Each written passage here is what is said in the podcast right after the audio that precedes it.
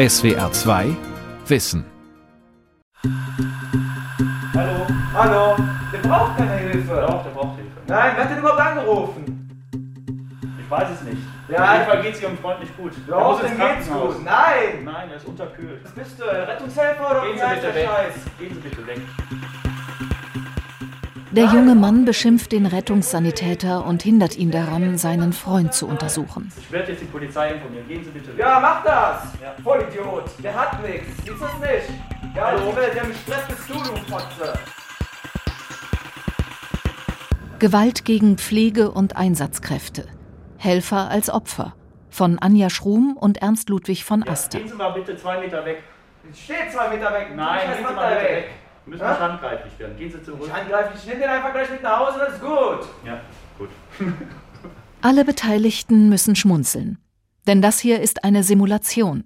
Allerdings hat dieser Sanitäter die Situation tatsächlich erlebt. Wie hat er damals reagiert? Wir haben uns aus der Situation so gerettet, dass wir äh, den auf die Trage getan haben und uns äh, zurückgezogen haben und den Rettungswagen. Aus dem Rettungswagen haben die Notfallsanitäter die Polizei zu Hilfe gerufen. Eine typische Situation im Rettungsdienst, weiß Sven Körner. Er leitet an diesem Tag das Deeskalationstraining in der Feuer- und Rettungswache Bergheim bei Köln. Train to Protect steht auf dem Rücken seines schwarzen T-Shirts. Körner ist Professor für Trainingspädagogik und Martial Arts an der Sporthochschule Köln und betreibt das Institut für professionelles Konfliktmanagement. Jetzt projiziert Körner eine Statistik der Universität Bochum an die Wand des Schulungsraums. Für die Studie Gewalt gegen Rettungskräfte im Einsatz aus dem Jahr 2012 wurden 2000 Rettungskräfte in Nordrhein-Westfalen befragt. Wie wir aus den empirischen Daten wissen, die existieren über Gewalt gegen Rettungskräfte, ist tatsächlich die Beleidigung mit Abstand die am häufigsten auftretendste Form aggressiven Verhaltens. 80 Prozent der befragten Rettungskräfte erlebten Beleidigungen, 68 Prozent Behinderungen medizinischer Maßnahmen, 27 Prozent Anwendung von Gewalt und 1,7 Prozent Anwendung von Waffengewalt. Die Rettungssanitäter im Schulungsraum, zehn Männer und eine Frau, nicken. Alle haben schon verbale oder auch tatsächliche Angriffe erlebt. Vom schlichten Arschloch über Wir wissen, wo du wohnst bis zum Böllerwurf aufs Fahrzeug. Berlin, Universitätsklinikum Charité. Dr. Tobias Lindner kommt aus der Notaufnahme. Maske, blauer Kittel, Krankenhausklocks. Der stellvertretende Leiter des Bereichs Notfall- und Akutmedizin trägt in der Brusttasche ein Dekttelefon. Es sorgt für Sicherheit in der Notaufnahme. Pflegekräfte haben in der Tat eins, da drücken sie hier oben drauf. Dann, dann klingelt es bei mir aber auch, ja, dann klingelt bei mir auch und dann sehe ich hier in dem Bereich Triage, oh, da hat jemand ein Problem und dann gehe ich dahin. Alle, die in der Notaufnahme arbeiten, sind mit einem derartigen Telefon ausgestattet, damit sie unauffällig Alarm auslösen können. Das ist Teil eines Deeskalationskonzepts, das die Charité vor acht Jahren entwickelt hat. Es gab eine Mitarbeiterumfrage und die zeigt ja relativ hohe Werte für insbesondere die verbalen Angriffe auf sowohl Pflegepersonal als auch ärztliches Personal. Die brachialen, also die körperlichen Angriffe waren auch vorhanden, aber äh, weniger. 350 Mitarbeiter und Mitarbeiterinnen nahmen an der Befragung teil. 95 Prozent erklärten, innerhalb des letzten halben Jahres verbal attackiert worden zu sein. Ein Drittel der Befragten berichtete von körperlichen Übergriffen. Ich persönlich für mich habe den Eindruck, dass es sich sehr wohl vermehrt. Wir haben immer die alkoholisierten Patienten oder auch von anderen äh, aufputschenden Drogen Intoxikierten gesehen, die dann mal dazu neigen, auch mal um sich zu schlagen. Aber was wir nicht hatten, ist eben diese verbalen Attacken. Mensch, ist das aber ein Scheißladen warum dauert das hier so lange? Oh, geht das hier gar nicht voran? Und was denn das hier für ein Saftladen? Der Ton in der Notaufnahme sei über die Jahre rauer geworden. Deshalb will die Charité gegensteuern. Pflegende aus Rettungsstellen, Ärztinnen und Ärzte wie Tobias Lindner wurden zu Deeskalationstrainern ausgebildet, unterrichten die anderen Mitarbeiter. Am Anfang steht für alle Mitarbeiter ein Kommunikationstraining. Es soll helfen, den eigenen Anteil am Geschehen zu reflektieren, sich seiner Rolle bewusst zu werden und den Patienten in seiner Rolle zu verstehen. Ja, man braucht natürlich erstmal ein Verständnis dafür, dass wir es ja mit Menschen zu tun haben, die nicht wie wir jeden Tag ins Krankenhaus gehen in eine Notaufnahme, sondern wir haben es mit Menschen zu tun, die diese Erfahrung vielleicht zum ersten Mal machen. Sie haben Schmerzen, sie haben diese Ungewissheit, wie geht es weiter, die Sorge um, um sich selber, die Sorge um Angehörige. Diese Situation müssen wir eben als, als Personal auch erkennen und, und handeln können. Der Patient hat Angst, fürchtet um seine Gesundheit, fühlt sich oft hilflos und ausgeliefert, während das Krankenhauspersonal den Ablauf bestimmt. Ein asymmetrisches Machtverhältnis, das schnell in Frustration und Wut umschlagen kann. Um dem vorzubeugen, hängen mehrsprachige Infotafeln in den Warteräumen. Sie erläutern, dass Patienten hier nach ihrer medizinischen Bedürftigkeit behandelt werden. Das wissen längst nicht alle Hilfesuchenden. Das ist eben nicht wie eine Arztpraxis, wo ich dann denke, ich sitze im Wartezimmer und sehe, der ist nach mir gekommen, der ist jetzt aber vor mir beim Arzt drin. Bei der Notaufnahme müssen die Patienten halt auch verstehen, dass es wirklich auch Notfälle gibt, die vorgezogen werden, dass das erkannt wird im, im Ersteinschätzungssystem. Informieren, erklären, kommunizieren, die eigene Lautstärke an der des Patienten orientieren, verständnisvoll, aber bestimmt argumentieren und sich nicht auf endlose Diskussionen einlassen. Das sei das eine. Das andere sei die Risikominimierung am Arbeitsplatz, wo immer es geht. Dass man sich erstmal seinen Arbeitsplatz anguckt. Also was ist hier gefährlich?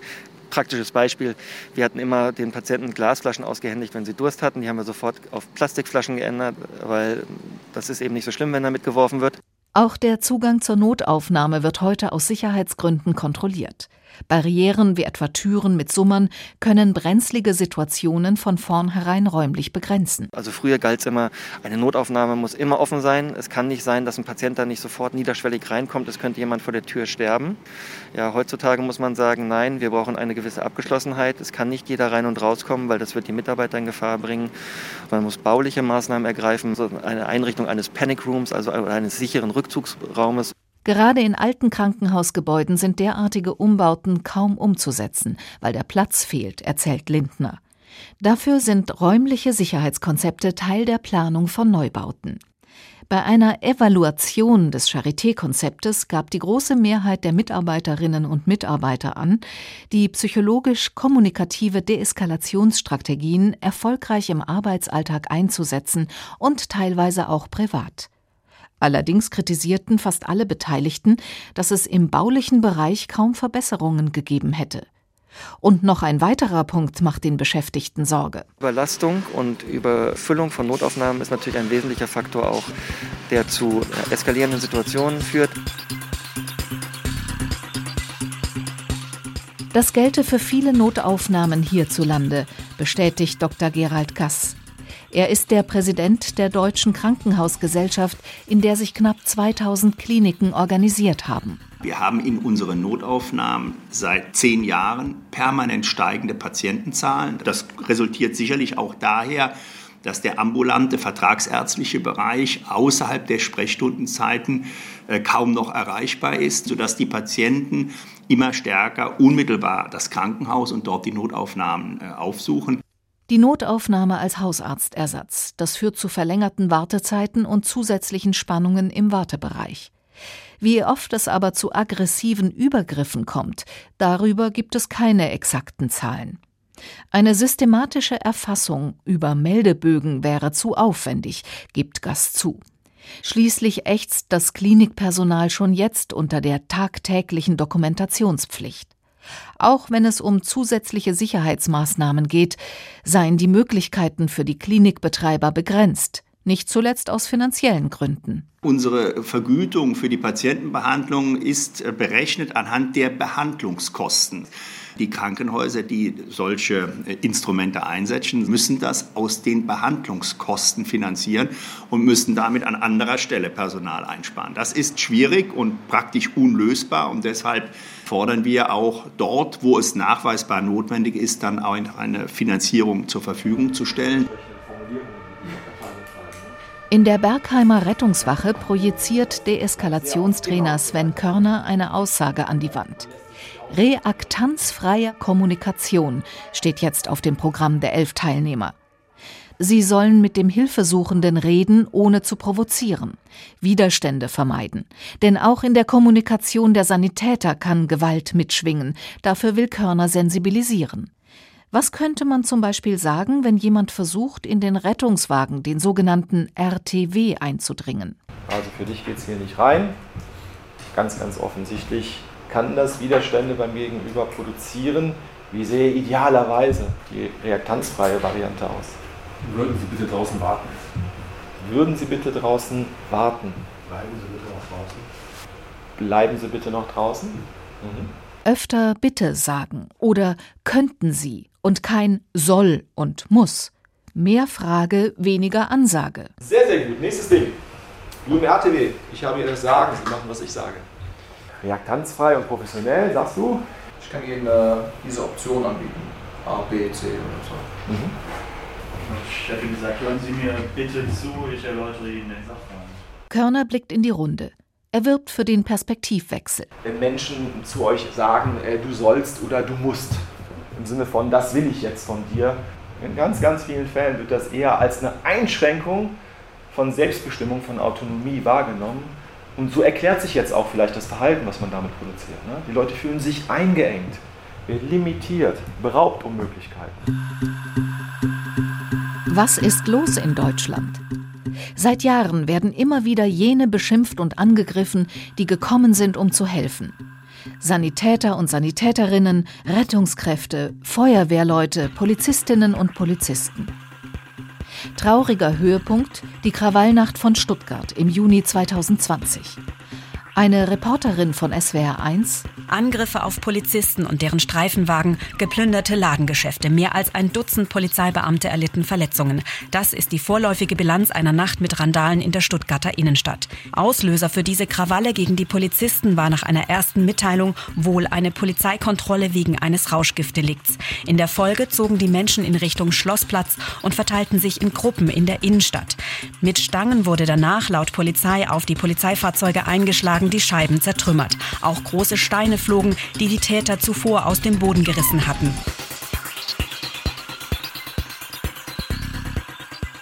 Vielen ist die Szene in Erinnerung geblieben, die in sozialen Medien geteilt wurde. Einer der Randalierer springt einem Polizisten während einer Festnahme von hinten in den Rücken. Politiker aller Parteien verurteilten die jungen, teils alkoholisierten Männer und ihre Taten. Der Stuttgarter Oberbürgermeister Fritz Kuhn bezeichnete sie als Kriminelle. Baden-Württembergs Innenminister Thomas Strobel sprach von einem militanten Mob. Und auch Bundesinnenminister Horst Seehofer meldete sich zu Wort. Es geht ja nicht nur, das ist schlimm genug, um die Gewalttätigkeiten gegen Polizeibeamte, sondern es geht auch um die Verunglimpfung der Polizeibeamten mit Worten. Und auch dem müssen wir uns entgegenstellen, denn aus Worten folgen immer auch dann Taten. War die Krawallnacht der Höhepunkt einer langen Entwicklung, eine weitere Stufe in einer Gewaltspirale, die nur eine Richtung kennt, nach oben? Experten wie Professor Raphael Beer von der Akademie der Polizei in Hamburg, jahrelang selbst Polizist, dann Wissenschaftler mit dem Schwerpunkt Kultur und Sicherheit, wehrte im Interview mit den ARD-Tagesthemen ab. Solche Exzesse ziehen sich tatsächlich durch die Zivilisation. Sie kommen und sie gehen glücklicherweise auch wieder. Wer warnte davor, das Phänomen zu dramatisieren? Dass körperliche Angriffe oder verbale Übergriffe auf Polizeibeamte zugenommen hätten, wie Politiker behauptet hatten, könne man wissenschaftlich nicht beweisen. Die vorliegenden Statistiken seien zu jung und zu ungenau. Wer mit der Gewaltspirale argumentiere, habe bestimmte Interessen im Auge. Man hat zum Beispiel immer die Polizei im Fokus des öffentlichen Interesses. Starke Formen auch der öffentlichen Anteilnahme. Wir erinnern uns, dass Polizisten schon seit Jahren als Opfer bezeichnet werden einer überbordenden Spaßgesellschaft. Das sind alles Dinge, die eher Emotionen wecken als äh, sachlich orientiert sind. Und so steht die Polizei immer im Brennpunkt des Interesses und auch natürlich im Augenmerk der Sicherheitspolitiker, denn die haben sehr viel davon, dass sie in die Polizei investieren, weil sie damit auch immer angeben können, wir sind diejenigen, die für Sicherheit sorgen. Die Polizeibeamten selbst haben allerdings oft das Gefühl, dass der Frust auf gesellschaftliche Entwicklungen an ihnen ausgelassen wird. Benjamin Jendro, Sprecher der Berliner Polizeigewerkschaft, spricht in diesem Zusammenhang von einer Entmenschlichung. Die Uniform werde angegriffen, nicht der Mensch, der in ihr steckt. Das sind letztlich Leute, die die Uniform für diesen Staat tragen. Als so ein Symbol werden sie auch gewertet und sie sind anders als vielleicht der führende Politiker, der eine Entscheidung getroffen hat, die Auswirkungen hat, die angreifbar sind auf der Straße. Und da entlädt sich auch viel Zorn, viel politische Unzufriedenheit. Und da muss man auch sagen, ist bei der Polizei noch mehr als bei der Feuerwehr. Aber auch Skandale in den Reihen der Polizei, wie etwa rechtsextreme Umtriebe, tragen dazu bei, dass die Stimmung gegenüber den Beamten kritischer wird. Experten wie Kriminologe Beer diagnostizieren einen zunehmenden Respektverlust. Eine Ansicht, die auch erfahrene Polizisten wie Alexander Klimmay teilen. Der 51-Jährige ist Mitglied der Gewerkschaft der Polizei und seit gut drei Jahrzehnten in Berlin im Einsatz, das heißt einiges gewohnt. Heute muss Klimmay nicht mehr nur bei Straftaten mit Gegenwehr rechnen. Verkehrskontrollen reichen. So wie jüngst, als Klimmay einen Autofahrer stoppte, der andere schnitt und gefährdete. Bei der Überprüfung bin ich ans Fahrzeug rangetreten, habe versucht, die Tür zu öffnen. Da hat er von innen verriegelt und legte den Rückwärtsgang mit mir an der Klinke ein. Die Folge? Eine Verletzung am Oberarm. Nicht zum ersten Mal. Bei einer Festnahme hatte ein Dieb ihm so nachhaltig die Finger verbogen, dass er noch nach Monaten an den Folgen leidet. Das Aggressionspotenzial steigt. Je mehr Druck auf dem Kessel ist, und der Druck kommt ja aus verschiedensten Gründen, also nehmen wir jetzt diese Pandemie, dass da ein Aggressionspotenzial durchaus wächst oder Jobangst oder, oder, oder, kann ich mir durchaus vorstellen. Diese Verrohung, diese Ellbogengesellschaft nimmt zu. Andererseits haben wir auch ganz viele, die sich für viele andere einsetzen. Um die Gewalt gegen Einsatzkräfte einzudämmen, fordert Alexander Klimmay Staatsanwälte und Richter auf, den gesetzlichen Rahmen auszuschöpfen. Seit seiner Gesetzesverschärfung im Mai 2017 können Angriffe auf Polizei, Feuerwehr und Rettungsdienste mit bis zu fünf Jahren Haft bestraft werden. Große Hoffnungen setzt das GdP-Mitglied auch auf die Ausstattung der Polizei mit Bodycams. Bodycams sind eine super äh, Geschichte, insbesondere wenn sie einen Ton aufnehmen, wenn da häusliche Gewalt im Spiel ist. Man kommt da rein, man geht gegen den vermeintlichen Täter vor und plötzlich wird man aus der anderen Ecke angesprungen.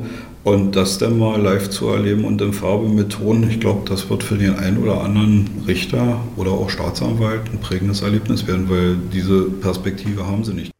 Auch Mischa Quäker kann solche Geschichten erzählen. Der 43-Jährige ist eine imposante Erscheinung. Über 1,90 Meter groß, durchtrainiert. Mit großflächigen Tätowierungen auf den Armen. Auf seinem schwarzen Poloshirt leuchten die roten Buchstaben BVG, das Logo der Deutschen Feuerwehrgewerkschaft. Quäker ist der Vorsitzende in Berlin und Brandenburg und registriert seit langem, dass Aggressionen gegenüber Helfern und Rettern zunehmen. Das geht wirklich los mit dem, der Flaschen schmeißen möchte. Dann gibt es Leute, die, die einen einfach wegschubsen, weil sie äh, mit ihrem Handy gerade dabei sind, das Opfer zu filmen oder dergleichen. Also ich hatte so eine Beispiel in der Situation im Bus. Äh, da schubste immer einer von hinten und dann habe ich gesagt, was machst du denn da? Ja, ich kann den Patienten nicht filmen. Sag ich, hast du eine Macke? also das, das, das, das ist eine Qualität. Äh, äh klar, ich sag mal, vor 15 Jahren hatten wir nicht die Videos, die Videohandys in der Form. Äh, von daher gab es diese Qualität nicht. Aber das ist schon neu und da muss ich auch sagen, da bin ich so ein bisschen, was den Verfall der Gesellschaft Gesellschaft angeht, auch ein bisschen schockiert. Allerdings spiegeln sich diese Erfahrungen nur bedingt in der polizeilichen Kriminalstatistik wider. Sie zählt weniger Körperverletzungen von Einsatzkräften. Allerdings stiegen im gleichen Zeitraum die Meldungen über tätliche Angriffe und verbale Bedrohungen. Für Micha Quäker, den Feuerwehrmann und Ausbilder, steht fest, viele seiner jungen Kollegen reagieren auf Aggressivität sensibler als seine Generation. Gerade bei, mir im Rettungsdienst, wo ich ja arbeite, was ich hier noch hauptsächlich mache, da kommen sehr, sehr viele junge Menschen dazu, die, sage ich mal, jetzt nicht diese Lebenserfahrung haben, wie wir sie jetzt haben. Und die reagieren da ganz, ganz anders drauf, viel empfindlicher. Ne? Also wenn ich zum Beispiel neulich mit einem Kollegen gefahren, 26 Jahre alt, ich bin nur 43, und da wurden wir, ey, Eierkörper, ich, ich, ich hau euch weg. So, auf einmal war der weg. Der hatte Angst. Ich so, ey, was, was ist denn los mit dir, habe ich gesagt. Was, was rennst du denn jetzt weg? Na, der hat uns doch gerade Gewalt angedroht. Ich habe das gar nicht ernst genommen. Eine sensible neue Helfergeneration und verrohende Bürger, die Einsätze behindern oder aggressiv kommentieren. Das sei eine brisante Kombination, findet Quäker. Aufklärung müsse daher sowohl nach innen als auch nach außen erfolgen. Zurzeit läuft die Kampagne Respekt, ja bitte in den sozialen Medien. Sie soll dafür sensibilisieren, dass Retter auch Menschen sind und unter Beleidigungen leiden. Aber auch deutliche Reaktionen der Strafbehörden auf gewalttätige Übergriffe wünscht sich der erfahrene Feuerwehrmann. Es kann nicht sein, dass diese Menschen wirklich da mit lapidaren Strafen wegkommen, weil A ist es für die Kollegen dann auch äh, schwierig zu erklären, wenn, denn, wenn ein Fall eingestellt wurde, zu sagen, ja, ähm, bitte melde doch weiterhin so eine Fälle. Würde ich sagen, ja, warum soll ich das machen? Wird doch von der Justiz sowieso eingestellt. Was soll ich mit dieser Schreibarbeit machen? Da muss es äh, klare konsequente Strafen geben. Und da erwarte ich von der Politik, dass das Gesetz, was sie eigentlich aufgestellt haben, was ja gut ist, es ist ja nicht schlecht, was sie gemacht haben, aber es muss durchgesetzt werden, es muss mit Leben erfüllt werden. Wie gefährlich ist die Situation für Einsatz- und Pflegekräfte in Deutschland nun wirklich? Tim Pelzel, selbst ehrenamtlicher Feuerwehrmann, leitet den Fachbereich Feuerwehr, Hilfeleistung und Brandschutz bei der gesetzlichen deutschen Unfallversicherung. Sie vertritt drei Millionen Versicherte in dieser Sparte, die meisten sind Ehrenamtliche. Wer drei Tage oder länger berufsunfähig ist, wird vom Arbeitgeber gemeldet.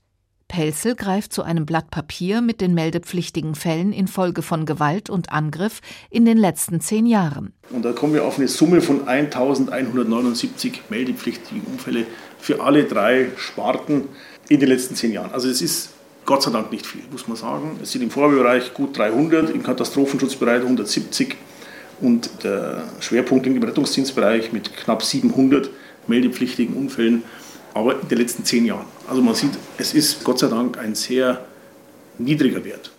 Der allerdings nur etwas über die Fälle aussagt, bei denen die Aggression gegen Helfer am Ende zu einer mehrtägigen Krankschreibung geführt hat. Man darf es nicht verharmlosen. Also Sie müssen sich es wahrscheinlich wie eine Pyramide vorstellen. Das ist nur die Spitze mit einer ganz, ganz großen, breiten Basis, wo täglich Leute im Rettungsdienst beleidigt werden, verbal, nonverbal. Auf Dauer aber können auch nicht körperliche Attacken krank machen, weiß Pelzel. Eine Erkenntnis, die sich erst langsam in Deutschland durchsetzt. Es kann bis zu der Berufsunfähigkeit führen, dass die Leute sagen, ich kann diesen Beruf im Rettungsdienst zum Beispiel nicht mehr ausüben, weil ich das nicht mehr aushalte. Das ist nicht unüblich. Nein, hören Sie auf zu schlagen. Bitte gehen Sie mal zwei Schritte zurück, ja? Ja, und jetzt? Noch einen Schritt, bitte. Ja. Hallo? Was macht er mit mir? Der Rettungsdienst. Ja. Nein, lassen Sie das. Beim Deeskalationstraining in der Feuer- und Rettungswache Bergheim bei Köln trainieren die Teilnehmer ein weiteres mögliches Szenario. Wieder will ein Betrunkener verhindern, dass sein Kumpel versorgt wird. Diesmal lautet die Deeskalationsstrategie Aufteilen. Ein Sanitäter kümmert sich um den unterkühlten Betrunkenen, der andere hält den pöbelnden Kumpel in Schach. Mit harmlosen Fragen. Cem, der den renitenten Kumpel spielt, hat ebenfalls einen Tipp. Wenn ihr merkt, der, wenn er so blöde Fragen stellt und ich gar nicht darauf reagiere und ich so ein bisschen genervt bin, könnt ihr auch einfach so sagen, so, ja, ist doch scheiße, ne? abends den Arsch und so. Also so kann man auch ein bisschen entgegenwirken, so deren Situation nochmal spiegeln, sagen, ey, okay, ist ein bisschen scheiße gelaufen, ne? Dann ja, ein bisschen scheiße gelaufen. Also auf die eingehen. Ganz genau, ja. ganz genau. Das ist dieser Perspektivenwechsel.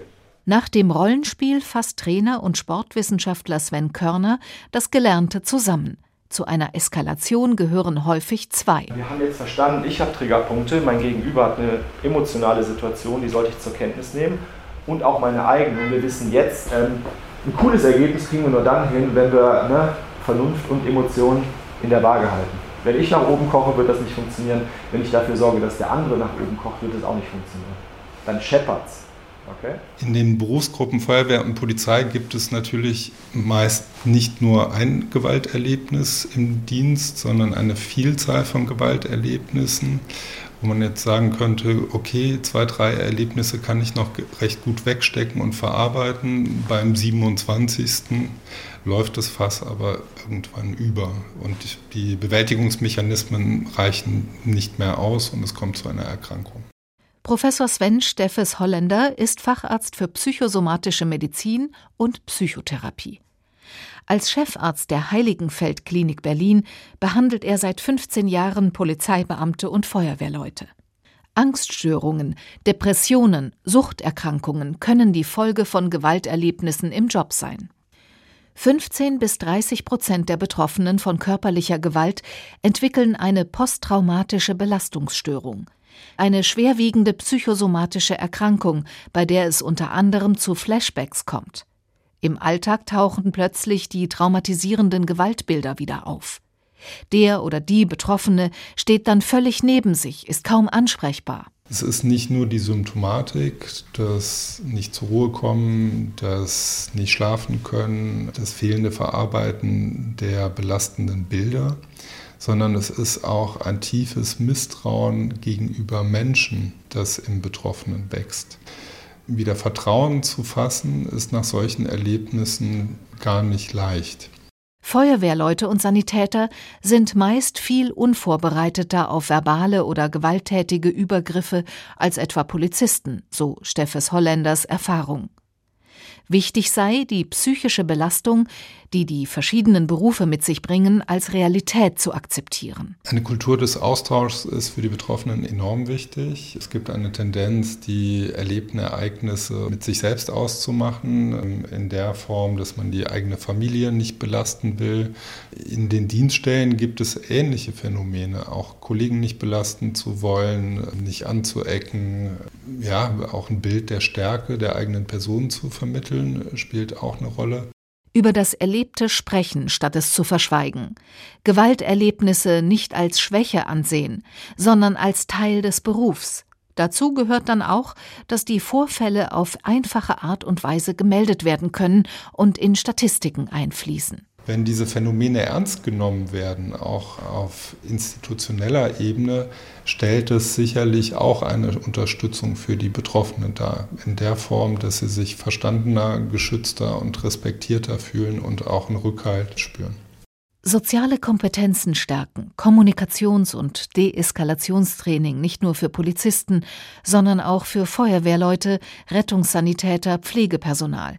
Das könnte dem einzelnen Helfer, der einzelnen Helferin helfen. Aber auch der Gesellschaft müsse klargemacht werden, was verbale oder gewalttätige Angriffe bei den Betroffenen auslösen können.